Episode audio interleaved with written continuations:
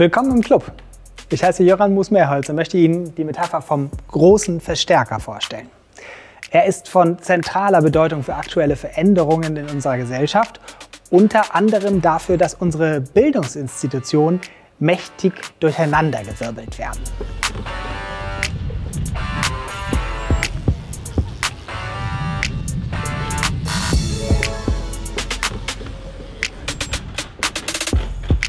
Der digitale Wandel vollzieht sich in allen gesellschaftlichen Bereichen, was nicht heißt, dass er überall gleichzeitig stattfindet.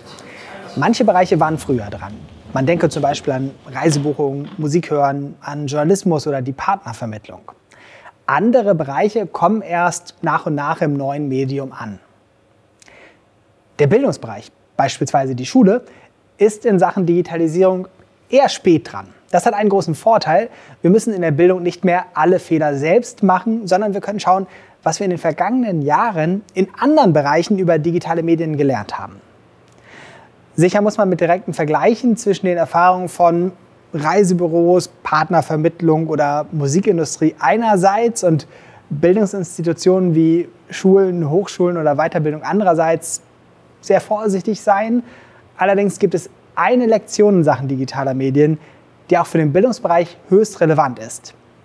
Digitale Medien sind sehr mächtige Verstärker.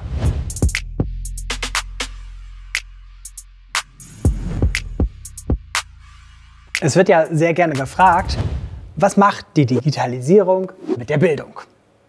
Dabei sollten wir uns immer auch gleichzeitig die Frage stellen, was macht die Bildung mit der Digitalisierung? Eine grundlegende Antwort lautet, digitale Medien fungieren als extrem mächtige Verstärker.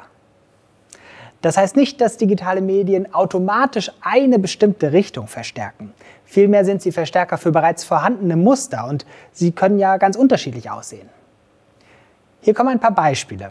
Vom privaten Bereich über die Gestaltung von Unterricht bis zur Ausrichtung einer Schule. Wenn jemand gerne lahm auf dem Sofa rumhängt, kann er oder sie mit digitalen Medien noch besser lahm auf dem Sofa rumhängen. Besser meint hier, mit digitalen Medien geht das besser als in der prädigitalen Zeit. Wer gerne raus in die Welt geht, sich mit anderen Menschen vernetzt und Neues erkundet, kann mit digitalen Medien noch besser raus in die Welt gehen, sich mit anderen Menschen vernetzen und Neues erkunden. Wer anfällig für Manipulation und für Bevormundung ist, kann mit digitalen Medien noch besser manipuliert und bevormundet werden. Wer die Welt kritisch hinterfragt und mitgestalten möchte, kann die Welt mit digitalen Medien noch besser kritisch hinterfragen und mitgestalten. Wer gerne Unterricht gestaltet, der auf engen Strukturen und strenger Kontrolle basiert, kann mit digitalen Medien noch besser Unterricht mit enger Struktur und strenger Kontrolle machen, viel besser sogar. Wer im Unterricht aktives, forschendes, problemorientiertes Lernen unterstützt, dabei Perspektiven und Kontext berücksichtigen, Austausch und persönlichen Sinn ermöglichen möchte, kann mit digitalen Medien einen solchen Unterricht noch besser gestalten. Wer sich als Lehrperson die eigene Arbeit für den Unterricht möglichst einfach machen möchte und für das nächste Jahr am liebsten einfach das Vorgehen aus dem letzten Jahr kopieren möchte, kann sich mit digitalen Medien diese Arbeit viel einfacher machen, das Vorgehen einfach kopieren und dazu noch vieles automatisieren. Wer gerne den eigenen Unterricht weiterentwickelt, sich dabei ständig fortbildet und mit Kolleginnen zusammenarbeitet, kann mit digitalen Medien noch besser Unterricht weiterentwickeln, sich ständig fortbilden und dabei mit KollegInnen zusammenarbeiten.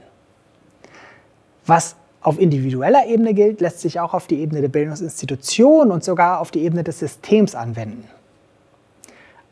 Sagen wir eine traditionelle Bildungsinstitution, die auf Lehrerzentrierung und Belehrung, auf isolierendes Lernen und festliegende Ergebnisse hin orientiert ist, kann diese Ausrichtung mit digitalen Medien verstärken und optimieren. Eine progressive Bildungsinstitution, die die Lernenden und ihre Vielfalt in den Mittelpunkt stellt, die Zusammenarbeit und ernsthafte Ergebnisse ermöglicht, die Lernen als kreativen, als Produkt- oder problemorientierten Prozess sieht, kann diese Ziele mit digitalen Medien noch besser erreichen. Digitale Medien sind also mächtige Verstärker, aber nicht in eine bestimmte Richtung. Im Gegenteil. Sie verstärken vorhandene Voraussetzungen, vorhandene Muster, vorhandene Interessen und vorhandene Tendenzen. Und das kann ja ganz unterschiedlich ausfallen. Das gilt auch für das, was uns gar nicht bewusst ist.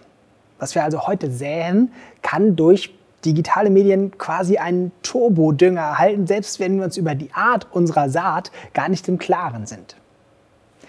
Wenn die Digitalisierung ein mächtiger Verstärker ist, dann ist es umso wichtiger, dass wir Grundsatzdebatten führen. Verstärken und optimieren wir das, was wir schon kennen, oder entwickeln wir mit digitaler Verstärkung neue Formen? Welche Bildung wollen wir? Welche Bildung wollen wir verstärken? Die Digitalisierungsfrage ist eine Grundsatzfrage.